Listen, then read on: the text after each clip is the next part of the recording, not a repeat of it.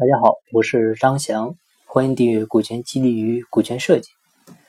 这一天呢，很多朋友加我微信啊，上来就问我：“张老师你好，啊，员工入股用什么方式最好呢？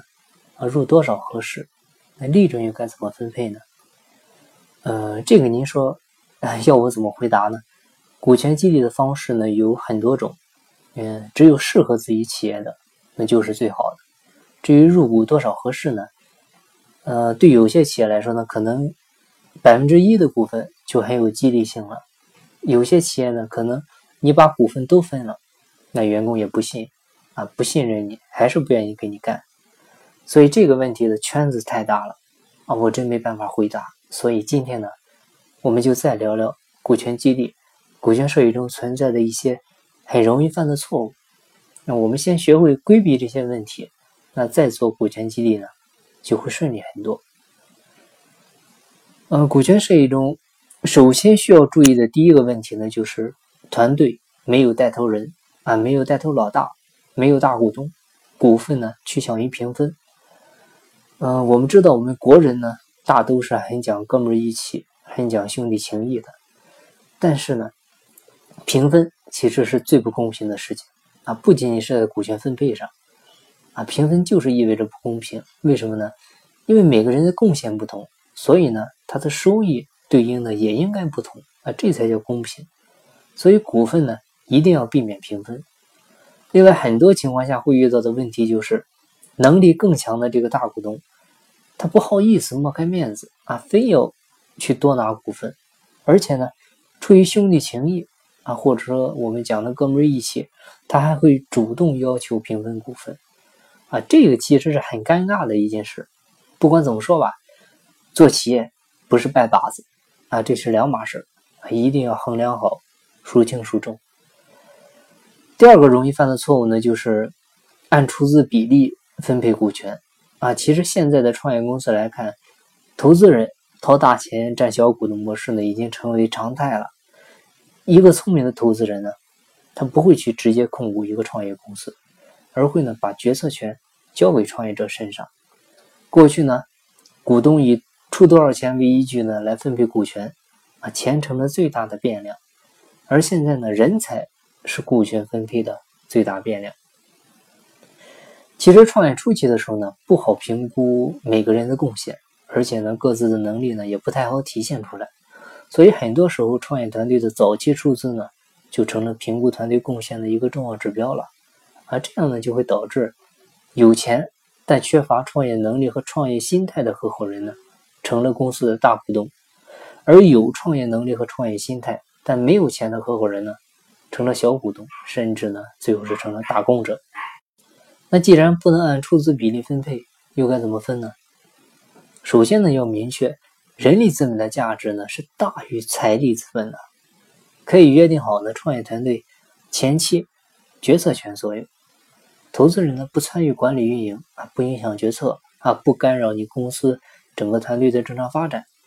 同时呢，也要做好协议约定，股份呢做一个分期成熟，而不要一次性的给到创业团队。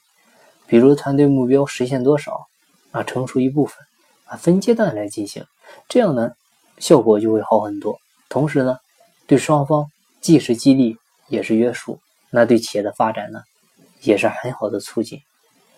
第三个容易犯的错误呢，就是给兼职人员啊，还有短期资源承诺者呢配股。其实给兼职人员发放股份的这样的事呢，并不少见。很多企业呢，你会聘请像外部的兼职人员来撑门面啊，啊，并且呢给他们大量的股权。但是这些兼职人员的股权利益和他对创业项目的参与度、贡献度会出现严重的不匹配，性价比不高。这就很容易会让那些全职的合伙人呢有一个心理的失衡，啊，另外对于短期资源承诺者呢，也不能发放股权啊，一定要明确股权是要长期绑定的，是一种长期激励。短期合作呢，最好是只谈利益合作，不要涉及股权捆绑啊，就是你干一次活给你多少的利益啊，因为资源这个东西呢，它不好说。啊，而且呢不好说长久，像人脉、背景、关系啊，这些都是。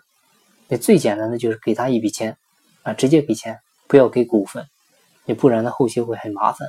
如果说以后牵扯到事儿的话呢，可能还有风险。第四点呢，就是没有约定好退出机制。创业团队分配股权也好，对员工做股权激励也好，都要约定好退出机制。很多好的创业项目最后垮掉了，就是因为没有定好退出机制。创业阶段呢，大家都好说啊，干劲儿都很足，但是打江山容易坐江山难啊，再亲的兄弟都会产生矛盾。再就是呢，人都是会变的。谁也不能保证永远在这家公司待一辈子，啊，也不现实。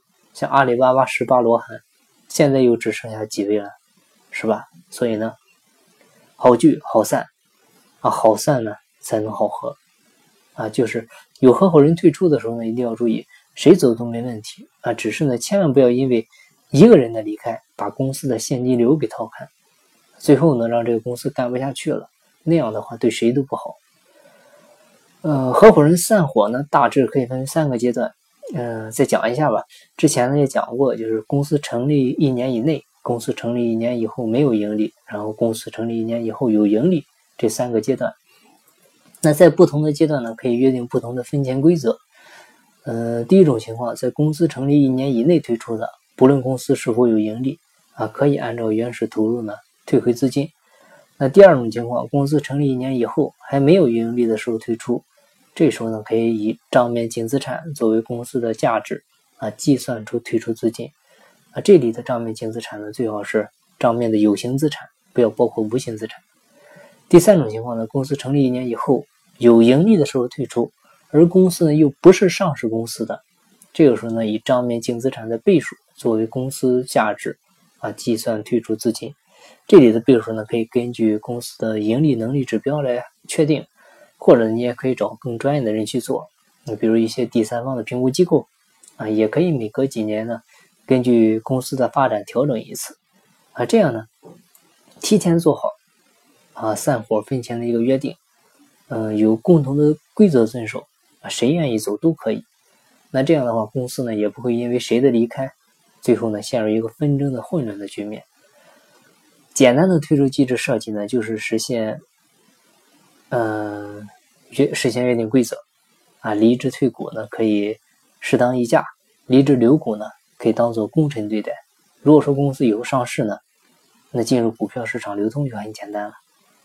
还有一种方法呢，就是让大家自己制定方案，然后呢提出方案的人呢最后选啊，这样呢也可以规避风险。你毕竟规则是自己设计的，那也是避免以后他不认。还有那嗯，还是那句话。有合伙人退出的时候，谁走都没问题。千万不要因为一个人的离开呢，把现金流给掏干。如果公司的现金流比较宽裕，你可以一次性的付清这些撤股资金，那这样还好。如果不是的话呢，一定要分期支付。啊，比如说约定一到三年，啊，这个一定要提前约定好。我们之前提到雷士照明、吴长江，他之所以会被踢出局呢，很重要的一个原因就是，最早的两个合伙人撤出的时候，是一把。把现金就都拿走了，导致公司一个现金流短缺，从此呢也就埋下了祸根，导致吴长江以后呢是每一步走的都很被动。倘若说当时每人他八千万的资金不是一把拿走的，而是分个三年或者四年拿，即便是要支付一定的利息，那吴长江他也不至于病急乱投医，股份稀释的也不至于那么厉害啊。虽然说市场无情，资本无义，但是凡事。还是可以遵循着正确的规则，商量着做的更加的人性化一些，而不是意气用事把事做绝，啊，最后呢把公司逼到绝路。所以大家还是要切记，只有公司健康发展才是双赢。那第五个容易犯的错误呢，就是被投资人控股啊。我们之前讲了一个聪明的投资人呢，他是不会去控股一家创业公司的。除非这个投资人呢是我们讲的土豪啊，拥有欲、控制欲比较强的那种。其实外部投资人控股，嗯，存在非常多的问题，那对公司的长期发展是非常不利。首先那样的话呢，创业团队他会缺乏足够的一个工作动力，啊，他感觉是在给别人打工。其次呢，没有预留足够的股权利益空间啊，吸引优秀的合伙人入股，最后呢，这样的股权结构呢，会让其他的投资机构避而远之，那对公司的下一步融资呢，也会产生不利。所以呢，不要让投资人控股。第六个容易犯的错误呢，是没有为未来预留股权啊，不预留股权激励的期权池。我们知道，公司的发展呢需要人才，而股权呢？是吸引人才加入的很关键的手段。创始人最初分配股权的时候，就应该预留一部分的股权放入期权池，啊，用作以后持续的吸引人才啊，进行员工激励。原始的创业股东呢，应该学会按照商定的比例来分配剩余的股份。而民间通用的做法呢，期权池的股份呢，大部分是由创始人或者大股东来代持的。第七个容易犯的错误呢，是直接赠与股份，白给人家啊，这个其实很容易就能理解，白给的不珍惜，那花钱的呢才会在意啊，就如同你追一个女孩子，你轻轻松松的就追上了，跟你费了半天劲才追上的，完全是不一样的。但是股权激励呢，要的就是那种感觉啊，让他把自己的收益和公司的收益链接起来，形成了一个利益共同体。那你白给他呢？他没有风险，风险都在你这儿，那又怎么一致呢？所以一定要花钱买股份，哪怕花的少，也不能白给。第八个容易犯的错误呢，是没有设定约束条件，那设计的呢是静态的股权结构，因为股东对公司成长的贡献程度啊，起到的作用大小，往往是成立初期你不好看清的，必须经过公司发展啊不断的调整过程中进行不断的变化。我们举个简单的例子，就比如十年之前的诺基亚，啊是手机行业的霸主，啊塞班系统的称霸天下。但是后来呢，苹果的 iOS 出来之后呢，又彻底的超越了塞班。那到现在呢，华为啊这一系列的新势力的崛起呢，又对苹果形成了严峻的挑战。所以呢，可以看到，没有永远的霸主啊，尤其是技术领域啊，更新迭代太快了。所以股权的划分呢，也必须要是进行一个动态的预先安排啊，不能一成不变啊，这样呢才能适应不断变化的一个客观情况。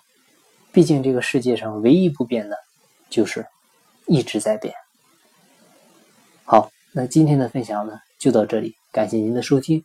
如果您有股权激励、股权设计方面的困惑或者问题，欢迎加我微信，咱们再深入沟通。我的微信号是三二八六三四九六幺，金不在西天，静在路上。我是张翔，下期再见，拜拜。